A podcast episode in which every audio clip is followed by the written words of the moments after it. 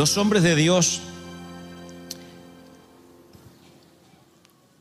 son llamados, comisionados y ungidos para un día comisionar y ungir a otros. Esa es la tarea que tienen todos los que tenemos la providencia de Dios de servirle. No hay tal cosa de que una unción, que una comisión termine con alguien. Los hombres de Dios siempre estamos obligados a bendecir, a pasar la posta, a no quedarnos, a no retener los mantos, aunque nos guste, a no quedarnos con la unción, a no retener nada de las bendiciones, porque mientras que más nos vaciamos, más el Señor nos va a llenar. Y aquel que alguna vez fue ungido, ama, respeta, cuida la unción, porque sabe lo que la unción significa. La unción te permite bendecir, liderar, soltar bendición, pero no necesariamente tienes que ser pastor. Sueltas bendiciones a tus hijos, a los tuyos, a las generaciones, a los empleados que te rodean, a los compañeros de trabajo. El poder de bendecir es algo que podemos hacer los que hemos recibido la unción de Dios. Y creo que todos hemos recibido la unción de Dios, ¿o no? Ahora, cuando recibes bendición, esa bendición es para siempre. Digo esto porque tenemos la paranoia religiosa que si metemos la pata perdemos la bendición. Que si nos portamos mal nos quitan la bendición. Que si no oramos mucho la bendición se nos va. Y la Biblia dice que irrevocable son los dones y el llamamiento de Dios. Dios no anda cambiando de parecer. Uh, paquete ungí. Ay, Dios mío, te voy a quitar el aceite. La bendición es una vez para siempre y esto conlleva una tremenda, tamaña responsabilidad. Tú después puedes hacer con tu vida lo que tú quieres porque el libre albedrío nunca lo pierdes. Pero la unción permanece contigo, es algo inherente hasta el día que te toque partir y tengas que dar cuenta por esa unción. En la Biblia hay dos tipos de bendiciones que se daban, que los papis le daban a los hijos. Una era la bendición paterna, que todos los papás le daban a todos los hijos, no solo a uno. El papá bendecía a todos porque esas palabras tenían el poder de bendecir el destino de sus hijos. El destino de sus vidas estaba asignada por el poder de la bendición de los papás. Esto sigue hasta el día de hoy. Muchos no lo hacen, pero cuando tú bendices a tus hijos, cuando están durmiendo en la cuna o en la cama, si es un mamut y están saliendo las patas por el costado así, y dice, pero ¿será que puedo orar por este hombre con las patas peludas? Si es tu hijo, sí. Tú lo bendices y sueltas bendición sobre él. Y tú dices, pero es que mi hijo está rebelde y anda con una loquita y, y le siento olor a cigarrillo. Igual, a pesar de, además de que lo corrijas, bendícelo. Aunque no lo escuche, tú dices, Señor, yo bendigo a mi hijo. Porque cuando tú dices, pero qué cabezón, qué rebelde, sales a tu viejo o ese abuelo desgraciado, algunos sale, lo estás maldiciendo. Tú dices, no, son cosas que digo en momentos de nervios. No, porque tienes el poder de la ascendencia sobre ese hijo. Eres un padre o una madre soltando palabras sobre un hijo, aunque estés en momentos de nervios, estás soltando palabras. Y esas palabras signan, marcan, determinan, condicionan, afectan el destino de los hijos. Es así. Yo tengo recuerdos de palabras de papá y papá no era un hombre letrado, un hombre que no pudo estudiar, que no tenía la capacidad para tener una verborragia muy abundante. Pero yo recuerdo, ¡eh, que sos tarado! ¡Eh, que no te da la cabeza! ¡Burro! Esas cosas marcan. Y tú dices, bueno, pero tenías que entender que tu papá era la forma de hablar. Pero te marcan en la vida de adulto, si Cristo luego no viene a revertir esas palabras, uno sale la vida como un ignorante, como un estúpido, porque es todo lo que uno escuchó toda la vida. Siempre cuento que mamá fue la que equilibró la balanza diciendo tú puedes el día que te destapes, eres un artista, eh, tienes una belleza exótica, no eres flaco, eres huesudo. La gente va a amar más la belleza exótica que la belleza convencional, me decía la vieja. Mira qué linda palabra, que se las puede decir a tu hijo si, si te dice soy feo. No, la gente ama la belleza exótica. Que no sé qué significa, pues una belleza rara. Entonces, yo recuerdo que esas palabras, así como las del viejo, me signaron para mal, las palabras de la vieja me determinaron, me inflexionaron mi vida para bien. Y esas bendiciones están en la Biblia. El papá soltaba bendiciones sobre los hijos. En Hebreos vemos que Isaac bendijo a sus dos hijos con la bendición paterna. Hebreos 11:20 dice, por la fe bendijo Isaac a Jacob y a Esaú, a Jacob y a Esaú respecto al futuro, respecto a las cosas venideras. Miren el poder que tenemos como papás. No es que creamos hijos y decimos, y a ver qué le toca ahora en suerte. Yo hice lo mejor. Hay que ver qué le toca. No, ¿cómo que le toca?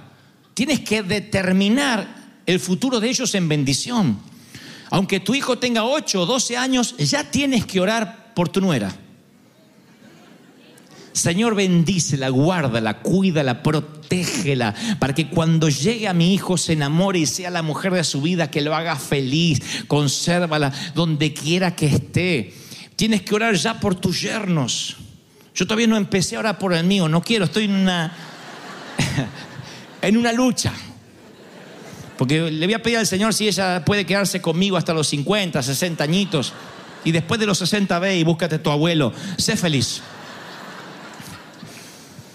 Pero hay que orar, fuera de broma hay que orar por los yernos, hay que orar por las nueras. ¿Por qué? Porque eso determina a nuestros hijos para las bendiciones eh, venideras como Isaac hizo con sus dos hijos.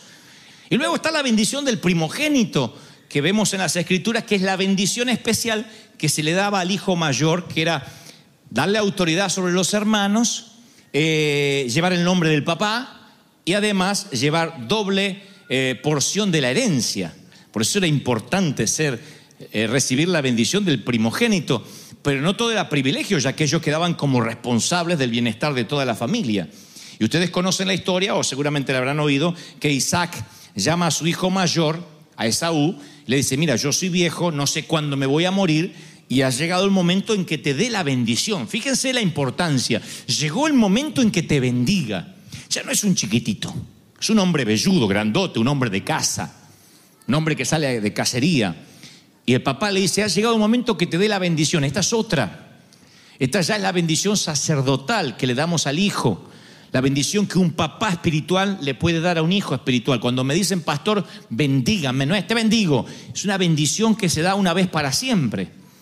Y dice la Biblia que le dice a su hijo, yo quiero darte la bendición antes que me muera. Y así conocen el resto de la historia que Jacob, confabulado con su mamá, engaña a su padre que es ciego y le roba, obtiene la bendición que era para su hermano.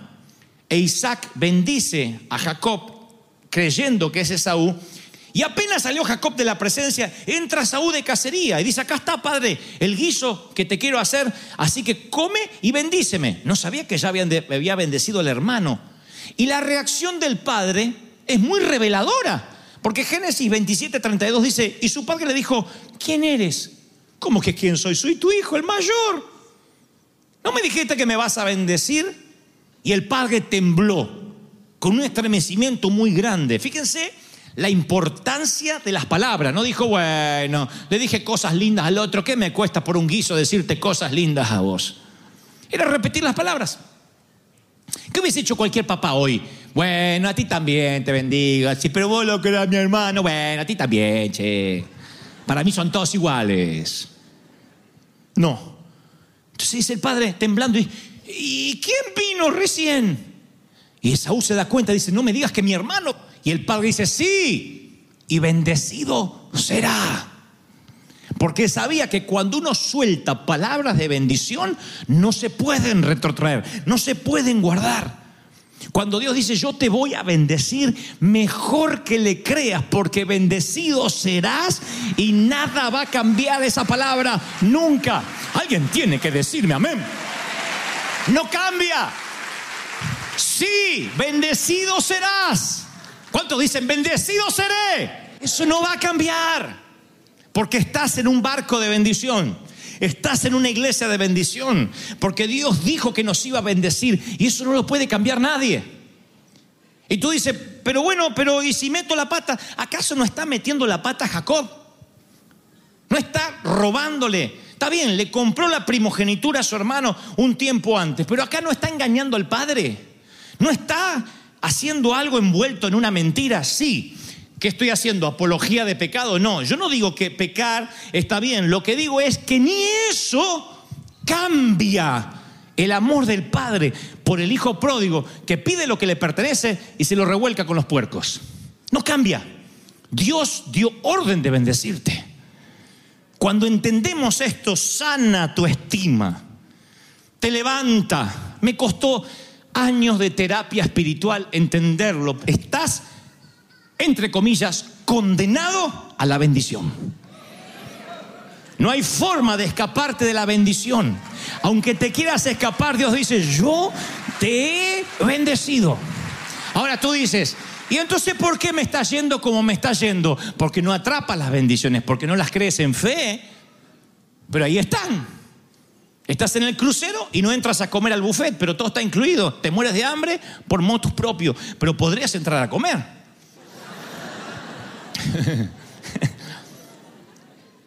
Esaú se entera que la unción había sido dada o la bendición a su hermano. Y dice la escritura que al oír lo que su padre le dice, clama con un amargo clamor y dice, bendíceme, bendíceme también a mí. Y el padre dice, tu hermano vino con engaño, ya se llevó tu bendición. ¡Ay, qué palabra! se llevó tu bendición. O sea, ¿estás bendecido? Sí. ¿Alguien se puede llevar tu bendición? También. La bendición está sobre ti, pero alguien se la puede llevar si tú no la usas, si tú la menosprecias, si la subestimas, si prefieres el guisado de lentejas, alguien se puede quedar con tu bendición. Una bendición que era para ti puede ser que la reciba otro. Si no sabes cuidar lo que Dios te dio, puede ser que venga otro y se quede con lo que te correspondía en primera instancia. Dios dice, yo te he bendecido, pero quiero que cuides, que preserves esa bendición. Es lo mejor que tienes, la unción. No la subestimes, no la pierdas. Protégela. ¿Cómo la proteges? No diciendo voy a ser santo, voy a ayunar mucho tiempo, voy a orar más tiempo, necesariamente. Proteges la bendición a través de la gracia. Señor, yo no merezco esto. Yo no me lo gané. Pero yo te pido, por favor, que no quites tu Santo Espíritu de mí, como dijo David. Quiero que me bendigas, quiero que tu unción... ¿Cuántos tienen hambre de esa unción? Dígame amén. De esa bendición.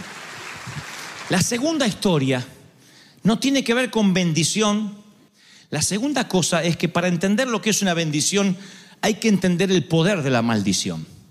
El Señor nunca dijo, como mencioné el domingo pasado, no le hagan caso a las maldiciones porque no tienen poder. Él dijo, bendecid a los que te maldicen. O sea que dio por sentado que las maldiciones existen. Alguien puede maldecirte o intentar maldecirte. ¿Qué hacemos con los que te maldicen? ¿Cómo controlamos los que nos maldicen? A mí me maldicen todo el tiempo, apóstata, falso profeta, me dicen de todo. ¿Cómo yo hago un acorazado? ¿Cómo yo hago un blindaje espiritual para que esas maldiciones no me lleguen? Bueno, me cubro bajo la bendición del Espíritu y cuando está la bendición de Dios, las maldiciones no entran, no pueden entrar. Por eso el Salmo 91 dice que Él te protege de, de, saeta diurna, de maldición nocturna, de pestilencia. Cuando te metes bajo la sombra del Altísimo, no hay maldición. Estás escondido, dice la Biblia, en la peña. Estás escondido en la roca. No pueden hacerte nada porque yo te he bendecido, dice el Señor. ¿Tienen eso, sí o no? Pero, ¿quién tiene el poder de maldecirte? Tú mismo. Por eso hay que cuidar las palabras, porque uno quizás esté en un acorazado diciendo, nadie me va a maldecir, pero sin querer te automaldices. La Biblia menciona la historia de Jacob, estamos siguiendo con Jacob, cuando era joven se enamora de Raquel, fue un flechazo, un amor a primera vista. El papá de Raquel dice, no va a ser tan fácil que te lleves a la flaca, te va a costar siete años de trabajo.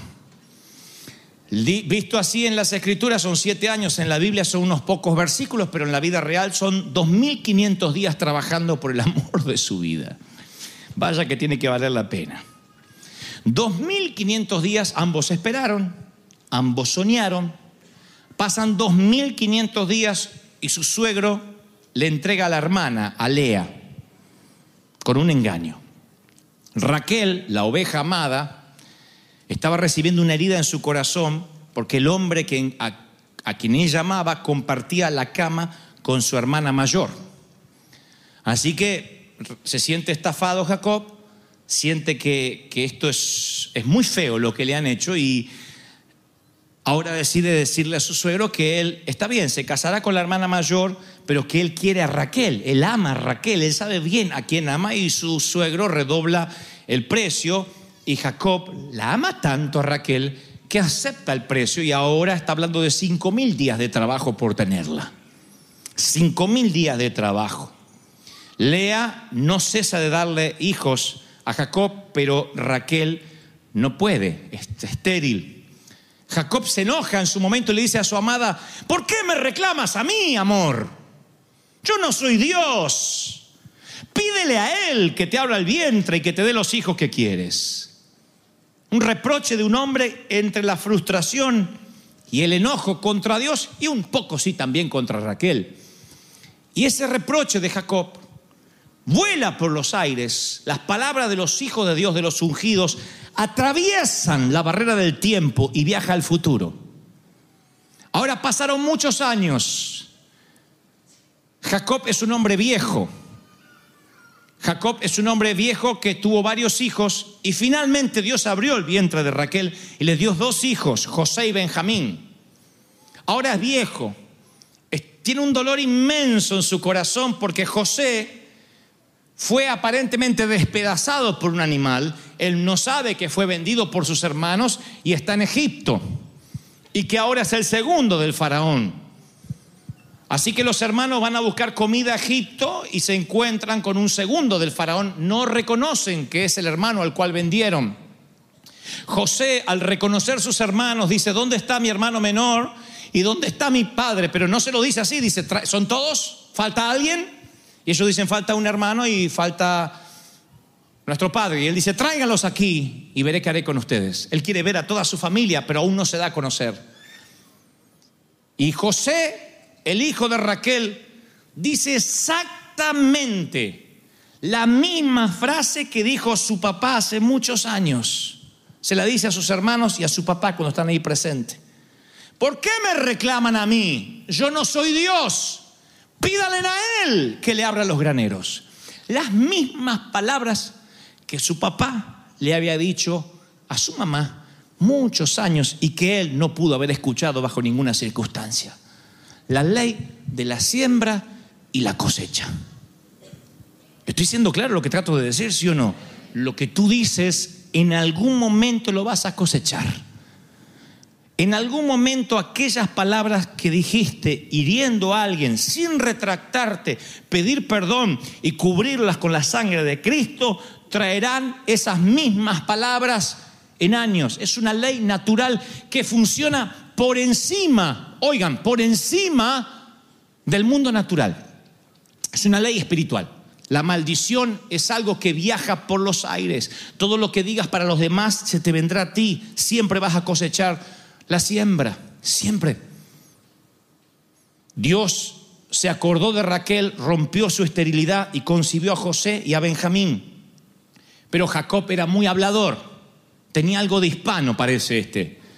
Y volvió a hablar y sus palabras surcaron los aires otra vez. Él nunca hubiese querido herir a su amada. Él la amó, trabajó 100 días. Pero un día su suegro tiene un altercado con él y le dice, mándate a mudar, le dice al yerno, llévate a mi hija y te vas de acá. Llévate a mis hijas y te vas. Y se va. Y Raquel dice, ¿de qué vamos a vivir? Y como sabe que su papá es rico, agarra un montón de joyas, va a la mesa de luz del padre y le lleva los relojes, los Rolex, le agarra los aretes, todo lo que encuentra del padre, la billetera, le saca unos cuantos dólares.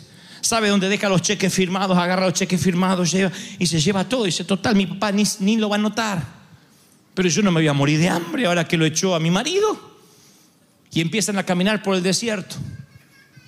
Y entonces Labán, el suegro, va y dice, me falta el Rolex. A vos vieja, ¿qué te falta? Y los aretes. Me dejó la billutería. Y todo lo valioso se lo llevó. Y entonces el suegro sale corriendo y dice, ¡eh, ladrón! Lo agarra el yerno. ¿Qué te vas a ir robándome? Encima, todo lo que me hiciste, te vas a ir robándome. Y Jacob no sabe nada. Dice, yo no te robé, suegro. Me estás robando, no te robé. Y que Dios maldiga al que te robó. Que se muera quien te robó. Un hombre de Dios debe cuidar sus palabras. Forever. Sus palabras sueltas al viento estaban hiriendo a la oveja amada. Y mientras atraviesan el desierto, los dolores de parto de su esposa fueron insoportables. Sus criadas le dijeron que era ella o el bebé. Y mientras el bebé soltaba el llanto, ella soltaba su último aliento de vida y Jacob lloró como pocos hombres han llorado. Y su corazón se quedó al costado del camino donde enterraron a Raquel, la mujer que valió cada uno de sus cinco mil días de trabajo. ¿Qué mató a Raquel? Las palabras del ungido. La ascendencia te da una responsabilidad tan grande. Si te tienes que arrepentir de palabras que dijiste hasta hoy, hoy es el día. Porque la ascendencia a veces te da derecho a decir cosas y dices, pero inútil esto, porque creemos que hay tanta confianza que podemos decir todo y esas son maldiciones. El mundo espiritual es más real de lo que tú crees. Tú tienes que cuidarte en lo que dices, cuando bendices, cuando maldices. Tienes que cambiar tu manera de hablar. Esto no significa andar como un androide, ir por el, ir por el mercado, por la tienda, Alberson o aleluya, el Cordero Inmaculado que te redime de la concupiscencia de la carne, porque pareces un androide. Sé normal. Pero cuando vas a merodear o a orillar la unción, tienes que tomar tus recaudos y saber que Dios te ha dado autoridad y una bendición que permanece para siempre, pero que las maldiciones también permanecen para siempre, a menos que te arrepientas y las cubras con la sangre de Cristo. Porque las bendiciones no se pueden cambiar tampoco. Recuerden cuando el rey de Moab se preocupó porque había enemigos cam- acampando a su alrededor y tuvieron gran temor y dijeron, el, el- el rey pagano dijo, si los maldecimos, Dios se va a ir. Hasta un rey pagano conocía el poder de la bendición y de la maldición. Contrata a un profeta y le dice, Balán, maldíceme a este pueblo, maldícemelo, porque si los maldices, Dios se va a ir. Si está la maldición, no va a estar la bendición. Un rey pagano conocía el poder de la bendición y la maldición. Un rey pagano. Entonces, Balán recibe dinero para maldecir. Y Dios le dice, ni se te ocurra maldecir a mi pueblo. Y Balán dice, no, no, no, no lo puedo maldecir, porque Dios me dijo, no maldigas a mi pueblo porque bendito es. Números 22, 12. Las mismas palabras de Jacob. ¿Bendijiste a mi hermano? Sí, y bendito será. Esas palabras las repite Dios, validando lo que había pasado con Jacob, validando que la unción nunca puede ser quitada. Le dice Balán, no maldigas a mi pueblo. Dios podría decir, maldice todo lo que quieras, eres un mortal, yo soy Dios. no maldigas, porque bendito es mi pueblo. Y entonces el rey de Moab agranda la oferta. Le dice, te vamos a llenar de oro si maldices al pueblo. Y él dice, no puedo cambiar la palabra de Dios. Ni chica ni grande, ni cosa chica ni cosa grande. No puedo cambiar nada. Y dice, pero no la puedes maldecir. No. Y finalmente Balán se para ante el pueblo de Dios y suelta esta bendición. Jehová, Dios, grábensela, ¿eh? Grábensela.